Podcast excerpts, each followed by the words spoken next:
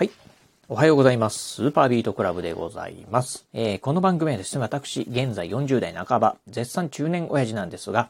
毎朝朝4時に起き、そして毎月20冊以上の本を読み、そしてそして1ヶ月300キロ以上走るというですね、超ストイックな私が一人語りする番組でございます。え今日のね、お話はですね、日米安全保障条約、これ本当大丈夫かなっていうね、お話をしてみたいなと思います。えー今のね、えーこのラジオ収録しておりますのが3月の2日、えー今日水曜日ですよね、朝のね、8時、えー17分でございます。まあ8時をね、回ったというところで、まあ朝、皆さんね、今ね、出勤されている方、まあもしくはですね、まあこれから、まあテレワークとかですね、まあ学校があるんだっていう方もね、えーいらっしゃるんではないでしょうか。まあこのラジオ聞いてるときはね、もうすでにね、仕事してたりとか、まああの、家でね、ゆっくり過ごしてる。えーもしくはね、学校に行ってるっていう方もね、多いんじゃないかなと思うんですが。まあ今ね、この、うん、3月の、まあ2日、えーこの時点でですね、まあロシアがね、ウクライナに、まあ軍事、えー侵攻、まあ戦争したということでね、まあ絶賛ね、ずっとね、この、まあ、えーロシア、ウクライナのね、まあ情報というのがですね、まあずっとね、連日連夜、まあニュースでね、報道なんかでね、流れてるところなんですが、実はまあね、うん、まあ一部のね、うん、まあ中でも、えーやっぱり話は出てます。えーこれをですね、まあ日本に例えると、やはりね、日本もね、まあ、うん、中国だったりとか、まあ、北朝鮮って言われるようなね、国のね、まあ、脅威をね、抱えてるというところで、まあ、同じようにね、中国だったり北朝鮮がもしね、まあ、攻め、えー攻め込んできた場合に、えー大丈夫なのか。まあ、日本の場合はね、まあ、アメリカと安全保障条約というですね、まあ、軍事同盟を結んでいるところがあるので、まあ、もし仮にね、ま、あえ中国だったりとか、まあ、北朝鮮のようなね、他国が侵略、日本にね、侵略してきた場合にはですね、アメリカが守ってくれるっていうふうにね、思ってる方もね、多いんじゃないかなと思うんですが、実はそれ、本当大丈夫なのっていうね、まあ、そんなね、本をね、先日ね、ちょっと私、まあ、先日とかね、今日ね、読んだところでございます。えそれね、どういう本かと言いますとですね、これがね、えー江崎道夫さんという方がね、書かれた、えー知りたくっ、えー知りたくないでは済まされないというね、本を読みました。この江崎道夫さんというの、えー方ですね、この方ね、えー安全保障がね、専門家のインテリジェンスだそうでございます。まあ、専門家ですよね。安全保障が、えーの専門家だそうでございます。まあ、この方がね、書かれた、まあ、知りたくないでは済まされないという本なんですが、えーこの本ね、だいぶ前にね、まあ、あの、発刊されてる、あ2年か3年ぐらい前にね、発刊されてる本なんですが、実はね、まあ、この本の中でね、こんなこと書かれておりました。えーベトナム戦争の教訓からアメリカは自助努力をしない同盟国を守ることはできないと考えるようになったという、っていうふうにね、書かれておりました。うん、まあ、くしくもですね、まあ、この今ね、ウクライナのね、えーウクライナが、えーロシアにね、攻められてるっていう状況を見てますと、まあ、一方的にね、やっぱりね、まあ、あの、攻められてるっていう中で、うん、我々見ててですね、こう、ウクライナも本当ね、かわいそうだなと、どっかの国助けてあげや、あげるや、と、ね、例えばね、NATO にね、加盟したいとかっていうふうなね、話もあったりする。今、現時点ではね、かね、NATO にね、加盟してないんだけど、まあね、お隣の国とかがですね、まあ、あんだけね、ひどい暴挙を行ってる、まあ、ロシアに対して、あの、まあ、ちょっとね、まあ、軍事的に、あの、ね、あの、助けてあげろよとかっていうふうにね、思うところではあるんですけど、まあ、どこも助けてくれない。まあ、あくまでね、あの、例えばね、えー国連だったりとかっていうのを通じてですね、ロシアをね、非難決議とかね、非難するとかっていう、まあそういったメッセージを発するだけでですね、実際にですね、まあ行動をしようとしない。まあ、あの、当然ながらね、こう、経済的なね、制裁という行動はしてるんですが、軍事的な行動というところをね、軍事的にね、まあ、ウクライナにですね、まあ、うん、えー手を助けてあげるっていうところをどこもしないっていうところを考えると、うーん、まあね、この、さっき言ったベトナム戦争の教訓からアメリカは自助努力をしない同盟国を守ることはできないと考えるようになった。えーこれね、まんざら嘘ではないのかなというふうにね、思うところでございます。まあ当然ながら、その、うん、えーウクライナと日本、えーウクライナと NATO、えーウクライナと日本という関係でいくとですね、まあ、全く違うところはあろうかと思います。えーウクライナはね、NATO 加盟国でもありませんので、まあ、ロシアにがね、攻められた、えーロシアは攻めてきたが、と言ってですね、NATO はね、まあ、助ける筋合いはないっていうのはね、えーあろうかと思います。あそれに対して、まあ、日本はですね、うん、アメリカとね、日米安全保障条約っていうのを結んでおりますと。えーもしね、他国が侵略してきた場合には、えーアメリカがですね、助けてくれるっていうね、ところがあるんですが、うん、とはいえね、じゃあ、そのね、同盟があるからといって、まあ、こん、あのね、助けてくれるかっていうことでですね、まあ、今回のウクライナの情勢なんかを見てると、うん、アメリカ、もう最初からね、もう、えー、まあ、ウクライナに対して、まあ、助けませんよ、軍事的には助けませんよっていうのをね、見てると、これはちょっとね、うん、どうなのかなっていうふうにね、思うところでございます。あの、当然ながらね、えー、まあ日本の中にはね、米軍の基地がありますんで、まあそういった基地がね、攻撃されると、当然ながらね、反撃をするっていうところはね、アメリカ軍あるのかもしれませんが、うん。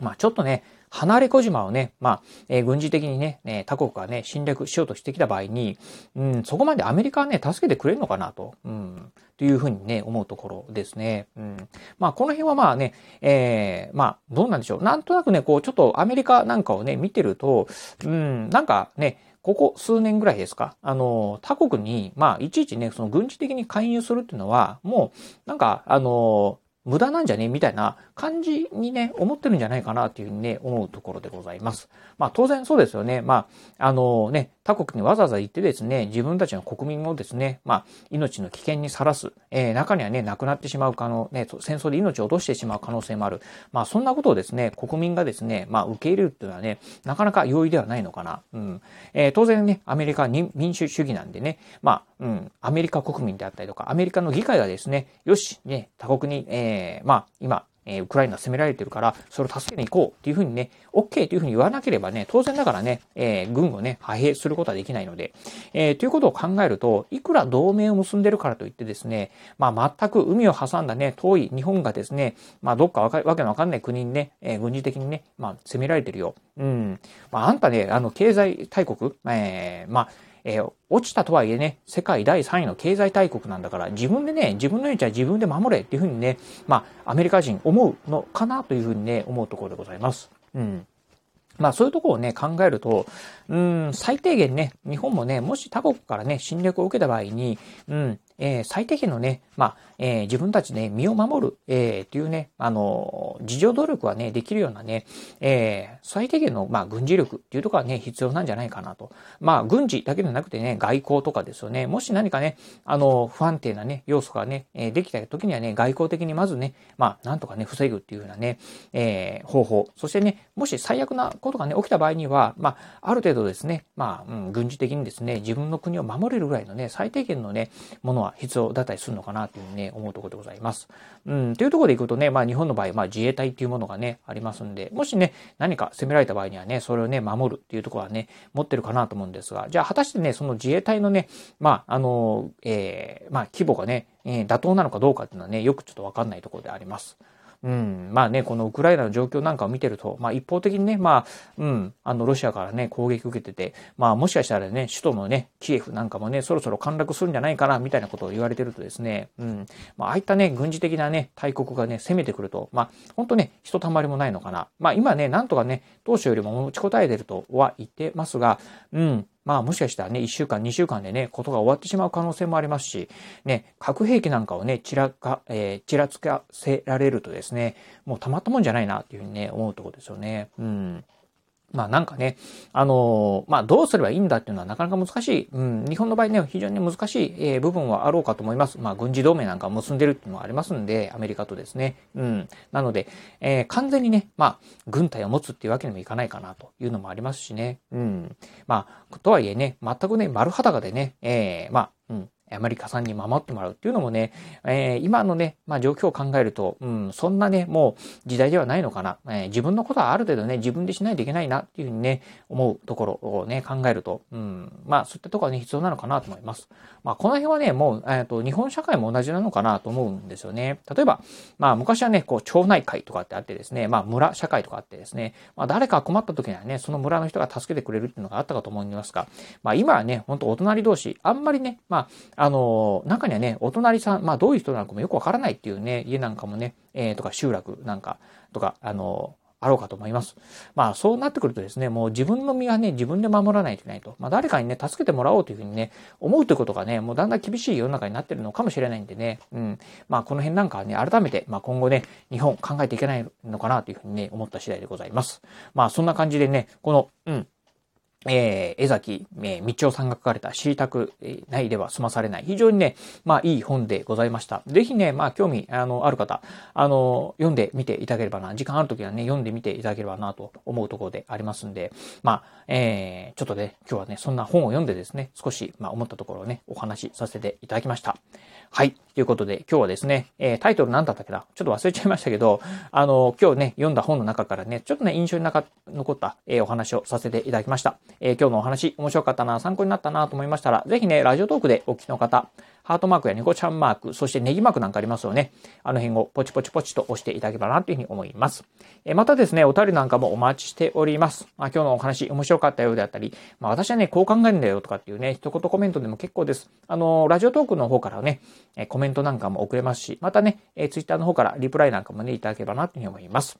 えー、そして最後、えー、今もね、言いました通り私、えー、ツイッターもやっております。ツイッターの方はこのラジオの配信情報以外にも、あと YouTube だったりブログなんかも毎日配信更新しております。ラジオに YouTube にブログ、毎日配信更新情報なんかをツイッターの方でツイートしておりますので、ぜひよろしければ私のツイッターアカウントの方もフォローしていただければなというふうに思います。はい。ということで、今日はこの辺でお話を終了いたします。今日もお聞きいただきまして、ありがとうございました。お疲れ様です。